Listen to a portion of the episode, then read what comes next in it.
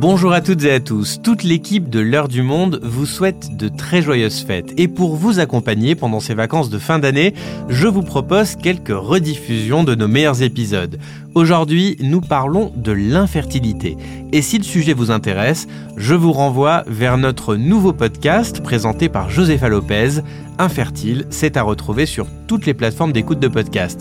Et après cette petite pause chocolat et cadeau de Noël bien mérité pour vous comme pour nous, nous nous retrouverons début 2024 pour une nouvelle saison.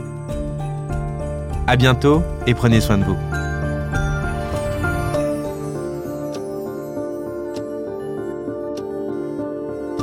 Bonjour, je m'appelle Jean-Guillaume Santi et il est l'heure du monde.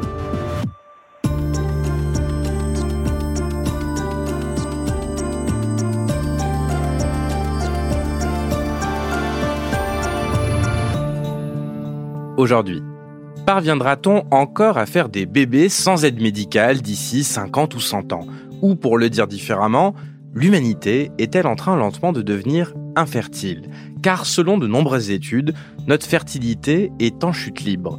Un couple de Français sur quatre est aujourd'hui concerné par une difficulté à procréer et devra passer par des traitements hormonaux, voire par des techniques plus poussées comme la fécondation in vitro. Alors doit-on s'inquiéter sur la capacité de l'espèce humaine à moyen terme à procréer. Stéphane Foucard est journaliste au Monde, il nous explique à quoi est due cette chute de la fertilité.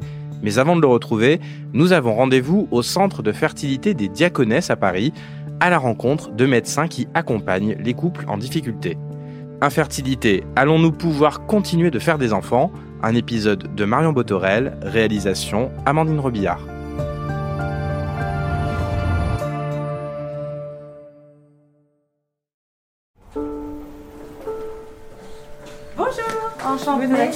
Enchantée. Bon bah, allons-y. Ah oui, merci.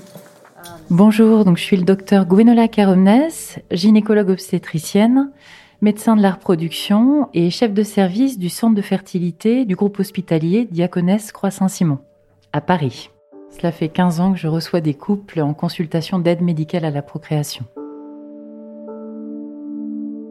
En effet, on fait face à un déclin euh, assez fort de la fertilité qui est lié à de multiples facteurs, donc euh, l'âge, euh, l'âge des couples qui viennent consulter, euh, mais aussi l'obésité, et puis tous les problèmes environnementaux qui nous entourent avec les perturbateurs endocriniens. Donc en effet, on fait face à un déclin fort de la fertilité de ce fait, mais je pense qu'il y a quand même des solutions. Des solutions. Les centres de fertilité en proposent aux nombreux couples qui poussent leurs portes chaque année ces couples tentent en général de concevoir naturellement depuis des mois sans succès. Ils sont près de 3000 à être suivis au Diaconesse. C'est l'un des centres les plus importants en France. La docteure Gwenola Keromnes a observé un vrai changement dans sa patientèle il y a 5 ans. Il y a environ 5 ans, en effet, on a vu une augmentation des cas d'infertilité. Euh, mais qui était vraiment en rapport avec euh, l'âge des patientes et des patients qui consultent pour un premier désir de grossesse ou même un deuxième désir de grossesse. Parce que le plus important en fertilité, c'est l'âge des patients et surtout de la femme. La fertilité chez la femme diminue à partir de 30 ans, très doucement entre 30 et 35 ans, et après 35 ans, ça commence vraiment à diminuer il y a une sorte de cassure, d'une diminution du nombre d'ovocytes qui est un peu plus patente à 37 ans. Et puis de toute façon, ça ne fait que diminuer ensuite jusqu'à 42, 43, 44 ans, âge après lequel c'est vraiment très difficile de concevoir euh, pour une femme. Chez les hommes également, il y a une diminution de la fertilité avec l'âge qui est moins patente, mais quand même, on sait qu'au-delà de 40 ans, la concentration des spermatozoïdes diminue, leur mobilité aussi. Oui, c'est inquiétant, c'est évident. Au-delà de l'âge, en effet, ça inquiète parce qu'on se dit que ben, euh, dans notre environnement, il y a quand même des, substances chimiques qu'on côtoie euh, toute la journée hein, qui sont mauvaises pour nous. Donc oui, c'est inquiétant. L'âge reste donc la première cause d'infertilité en France. À la fin des années 60, les Françaises concevaient en moyenne leur premier enfant à 24 ans. Aujourd'hui, l'âge moyen se situe plutôt autour de 31 ans. 7 ans de plus qui, comme on vient de l'entendre, joue sur la fertilité, mais ce n'est pas l'unique raison.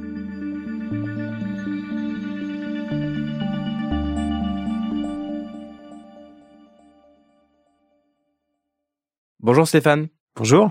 Alors tu es journaliste au service Planète du Monde et si tu as consacré plusieurs articles à ce déclin de la fertilité en France et dans le monde, c'est parce que l'environnement joue aussi sur notre fertilité. Oui, absolument. Tous les gens qui s'intéressent un petit peu euh, à l'état de l'environnement et aux conséquences de notre action sur l'environnement s'intéressent à la fertilité humaine pour une raison simple, c'est que euh, la baisse de fertilité, en particulier des hommes, est un des phénomènes sanitaires qui est observé à peu près partout dans le monde, hein, qui est le plus fermement euh, relié ou associé à une dégradation de l'environnement et en particulier à l'exposition euh, à tout un tas de, de substances de synthèse qu'on appelle les perturbateurs endocriniens.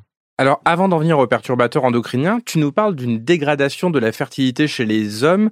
Est-ce que ça veut dire que les femmes, hormis les considérations liées à l'âge, sont plus épargnées? Non, ça ne veut pas dire ça. Ça veut dire que la fertilité masculine, elle est plus facile pour les chercheurs à mesurer, à évaluer que la fertilité euh, féminine. Hein, la fertilité masculine, c'est pas compliqué. Il suffit de prélever du sperme chez euh, un échantillon de donneurs ou d'hommes qui souhaitent procréer. Et puis, il suffit de, alors, soit de compter les spermatozoïdes, c'est-à-dire de regarder la concentration de spermatozoïdes par millilitre de sperme, soit d'évaluer leur motilité, hein, la, façon qu'ils ont de se mouvoir. Et euh, on peut également regarder la morphologie des spermatozoïdes. En général, ce sont les trois paramètres qui permettent d'évaluer la dégradation ou l'état de la qualité spermatique euh, humaine. Et pour les femmes, c'est donc plus compliqué d'évaluer la fertilité? Oui, c'est plus compliqué d'aller compter des, ovocytes plutôt que des, euh, que des spermatozoïdes. Est-ce qu'on a des chiffres précis sur cette baisse de la fertilité chez les hommes donc? Alors des chiffres précis non, mais on a des chiffres.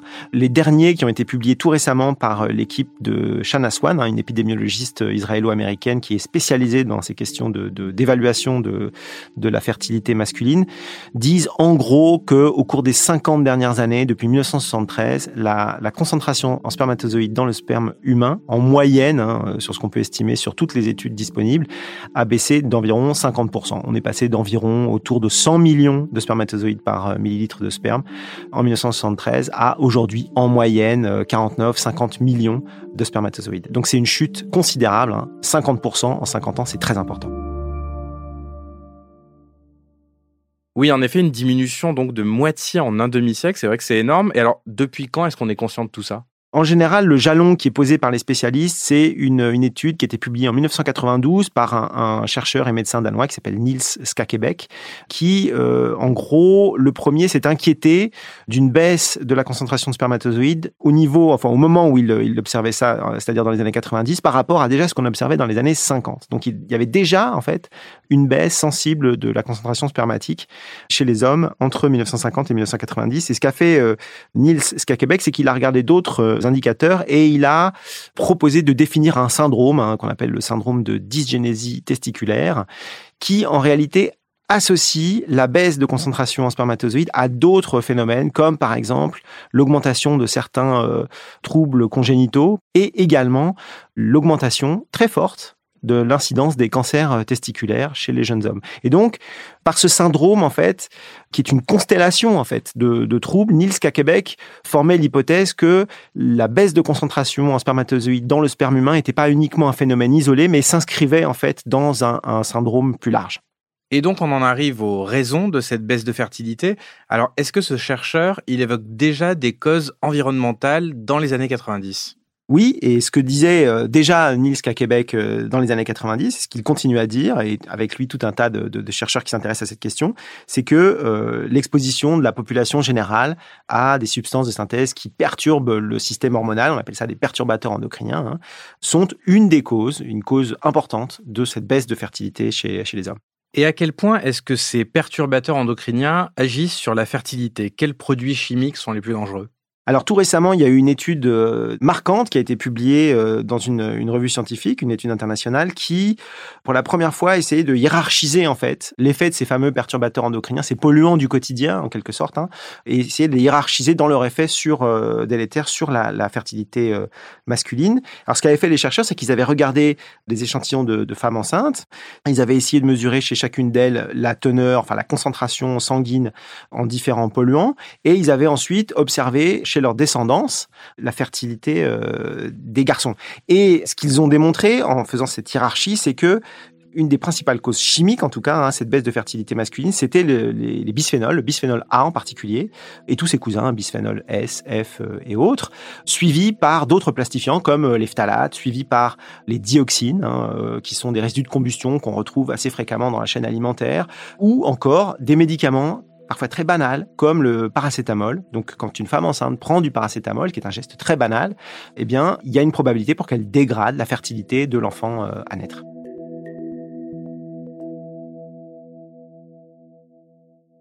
Alors revenons sur le bisphénol A qui est donc tout en haut de cette liste. Comment précisément est-ce que ce perturbateur endocrinien, qui a été beaucoup pointé du doigt ces dernières années, agit sur notre fertilité?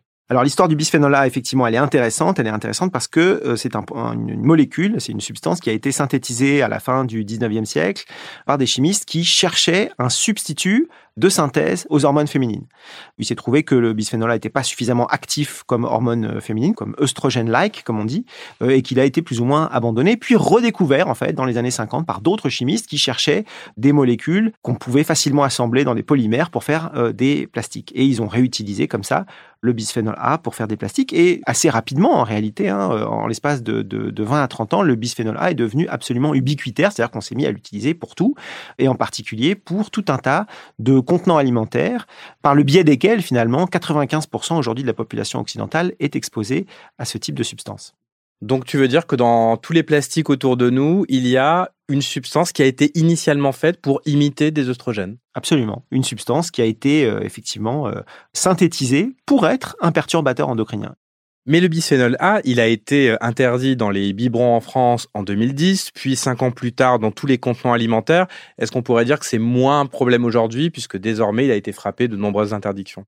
Tout le problème de ces euh, mesures d'interdiction, c'est que bien souvent, les industriels remplacent une molécule qui a été interdite par de proches cousins, et en particulier en ce qui concerne le bisphénol A, des produits qu'on appelle le bisphénol S ou le bisphénol euh, F, qui sont parfois plus efficaces, entre guillemets, que le bisphénol A, c'est-à-dire plus délétères. Et donc, en ce moment, il y a une réforme de la, la réglementation européenne sur les produits chimiques qui va essayer de mettre en place des systèmes réglementaires d'interdiction de familles entières de molécules, ce qui permettrait de résoudre le problème ou en tout cas de participer à résoudre le problème euh, de manière bien plus efficace qu'on ne le fait aujourd'hui. Il faut aussi savoir que dans toute cette histoire, il y a une forte inertie. En réalité, c'est pas parce qu'on interdit quelque chose à un instant T que immédiatement ou dans les deux ou trois prochaines années, la fertilité humaine va euh, ou la fertilité masculine hein, va s'améliorer. Et pourquoi? Parce qu'il faut toujours se souvenir que un des effets majeurs de ces produits, des perturbateurs endocriniens, ce sont des effets qui surviennent au cours d'exposition in utero ou dans la petite enfance. Et c'est à ce moment-là en fait que euh, la fertilité est euh, le plus altéré par ces produits. Ce qui veut dire que quelqu'un qui aujourd'hui a 30 ans et qui euh, a une fertilité, disons en berne, qui est subfertile ou peu fertile, eh bien cette personne-là, de manière vraisemblable, si en tout cas son infertilité est attribuable à des perturbateurs endocriniens, ce sont des expositions qui remontent à une trentaine d'années. Donc en fait, il y a toujours ce lag entre le moment de l'exposition et le moment où surviennent les effets. Et c'est la même chose pour les cancers des testicules qui, euh, lorsqu'ils sont dus à des perturbateurs endocriniens, sont dus à une exposition in utero. D'accord. Est-ce qu'on connaît d'autres facteurs qui diminueraient notre fertilité? Je pense par exemple à la pollution. Oui, on suspecte en effet la pollution atmosphérique d'être aussi un facteur de risque pour l'infertilité masculine, même si c'est plus compliqué à, démontrer scientifiquement ou à mettre en évidence scientifiquement que les perturbateurs endocriniens. Il y a aussi, il faut pas l'oublier, des, facteurs de risque qui sont liés au comportement individuel, comme par exemple l'alcool, comme par exemple l'obésité, comme la, la, cigarette et comme on l'a dit tout à l'heure, la prise de certains médicaments pourtant assez banals, hein, comme des, des antalgiques, le paracétamol, ce genre de choses.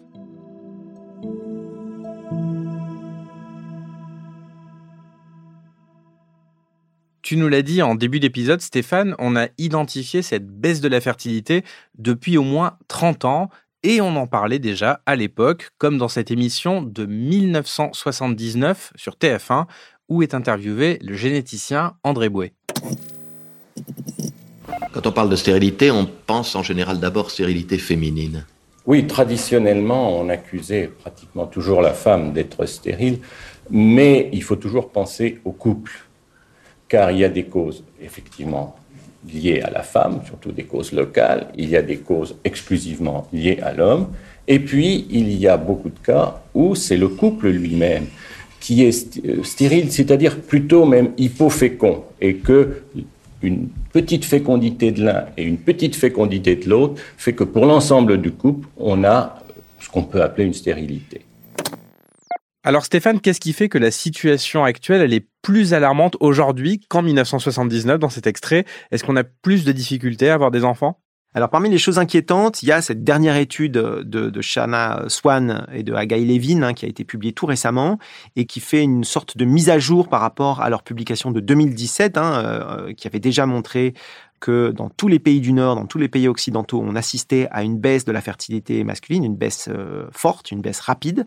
Et ce qui porte euh, là un peu plus à, l'inquiétude, c'est que euh, Agaï Levin et Shana Swan montrent que, avec les données qu'ils utilisent, que non seulement ce sont les pays du Nord qui sont concernés, mais aussi les pays du Sud. C'est-à-dire que les nouvelles données dont ils disposent et qui concernent des pays d'Afrique ou d'Asie qui étaient sur lesquels on avait peu d'informations jusqu'ici, montrent que là aussi, dans ces pays-là, on assiste à une baisse de la fertilité masculine.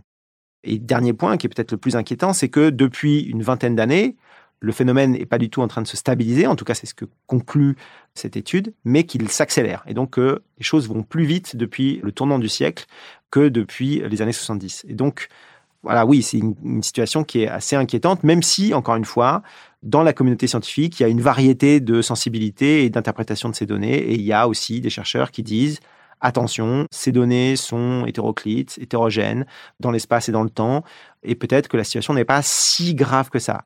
Et cette question de savoir si la situation s'est aggravée depuis quelques décennies, nous l'avons également posée au docteur Gwenola Caromnes. Alors, si on prend au même âge, un couple, on va dire, de 37 ans il y a 50 ans, avait-il plus de chances de concevoir qu'un couple de 37 ans actuellement? On voit qu'il y a une diminution, en effet, qui est assez inquiétante. Malgré tout, la moyenne euh, de la numération des spermatozoïdes est d'environ 48 euh, millions par millilitre, ce qui est un spermogramme euh, qu'on considère comme normal, nous, actuellement.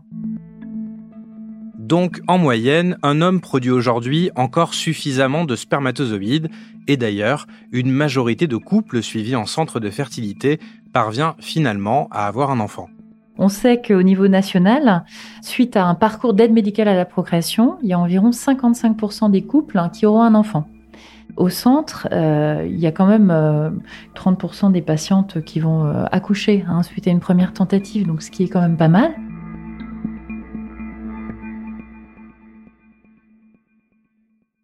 En 2020, en moyenne, une naissance sur 27 résultait d'une assistance médicale à la procréation. Mais ça, Stéphane, c'est la situation actuelle. Au moment où on se parle, en 2023, est-ce que la tendance laisse penser qu'on pourrait ne plus arriver à avoir des enfants naturellement dans 50 ans, qu'on serait tous obligés d'aller voir des médecins? Bon, alors moi, j'ai pas de boule de cristal et je crois que personne en a.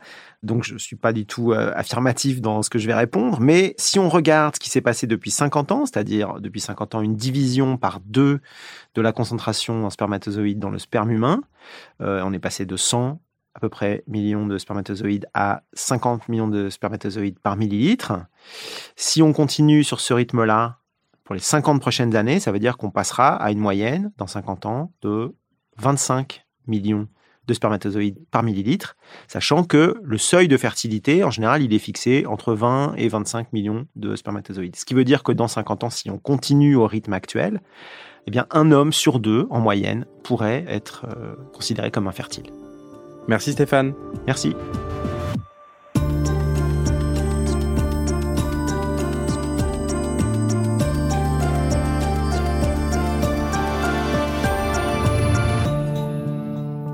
Si vous souhaitez en savoir plus sur le sujet, vous pouvez aller consulter tous les articles de Stéphane Foucard dans la rubrique Planète en allant vous abonner sur notre site. C'est la fin de l'heure du monde, le podcast quotidien d'actualité proposé par le journal Le Monde et Spotify. Pour ne rater aucun épisode, vous pouvez vous abonner gratuitement au podcast sur Spotify ou nous retrouver chaque jour sur le site et l'application lemonde.fr. Si vous avez des remarques, suggestions ou critiques, n'hésitez pas à nous envoyer un email à l'heure du monde L'heure du monde est publiée tous les matins, du lundi au vendredi. On se retrouve donc très vite. À bientôt.